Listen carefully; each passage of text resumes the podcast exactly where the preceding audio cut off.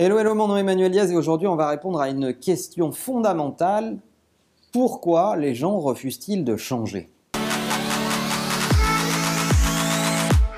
On entend ça à longueur de meeting dans les processus de transformation d'entreprise encore plus avec la transfo digitale qui est indispensable et qui anime beaucoup, beaucoup de nos conversations aux uns et aux autres, on entend toujours, oui, mais les gens, ils veulent pas changer, les gens ne veulent pas faire évoluer leurs habitudes, on n'arrivera pas à leur faire adopter tel outil ou tel outil ou à changer leurs habitudes. Bref, le changement est la clé de tout un tas de processus transformatifs, on le sait tous, on nous l'avait promis maintenant, pourquoi n'a-t-il pas lieu? Alors quand j'aborde l'ensemble de ces sujets, j'ai un principe de base que je me tue à répéter, c'est que des clients achètent un produit avec de l'argent, des collaborateurs achètent un changement avec de l'engagement.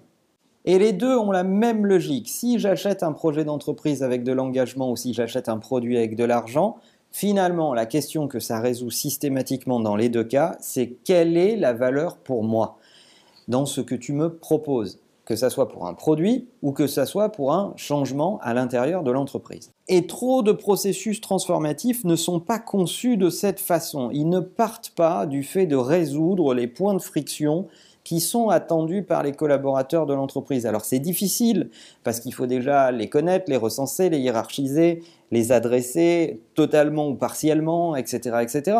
Mais si on part d'un processus, d'une volonté en tout cas de simplification et d'adresser un problème euh, par une simplification, ça fait adopter le changement beaucoup plus facilement. Prenez l'exemple de l'hôtellerie ou du retail dans sa globalité. Eh bien, regardez nos amis hôteliers.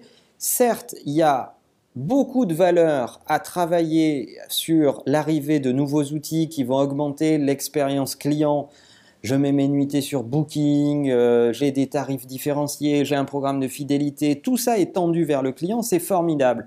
Mais vous regardez le pauvre hôtelier derrière son desk qui est en train de vous accueillir le jour de votre check-in et vous vous rendez compte que le gars, il a 12 écrans, un boulot administratif dingue parce qu'il n'y a pas de processus unifié ou très rarement pour lui permettre de mettre à jour l'ensemble de ses données sur l'ensemble de ses sites, l'ensemble de ses partenaires et l'ensemble de ses réseaux de façon simple. Et c'est ce qui arrive même à lui tuer son quotidien et à rendre son business difficilement soutenable en termes de stress et de quantité de travail.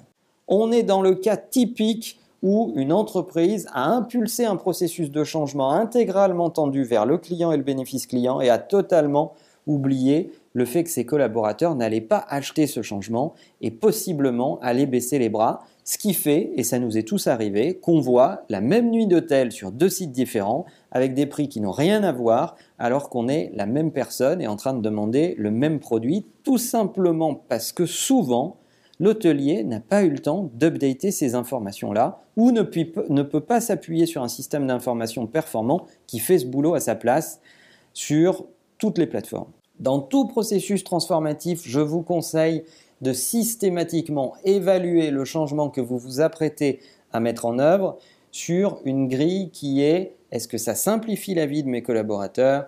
Est-ce que ça résout des problèmes? Est-ce que ça leur permet de faire de nouvelles choses dont ils ont besoin?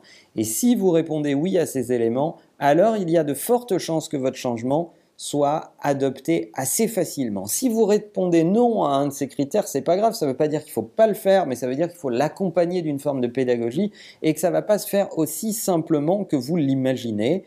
Et je vous conseille de commencer par les idées qui remplissent l'ensemble de ces critères. Le fait de démarrer par là va créer une dynamique de changement et donc du coup les changements un petit peu plus complexes à adopter seront plus facilement adoptés si vous avez démarré par ceux qui ont donné le plus de valeur à vos collaborateurs en premier lieu.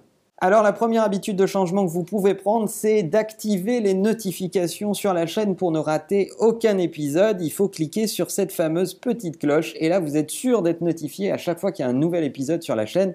En attendant, n'oubliez pas que la meilleure façon de marcher, c'est de vous abonner. À bientôt.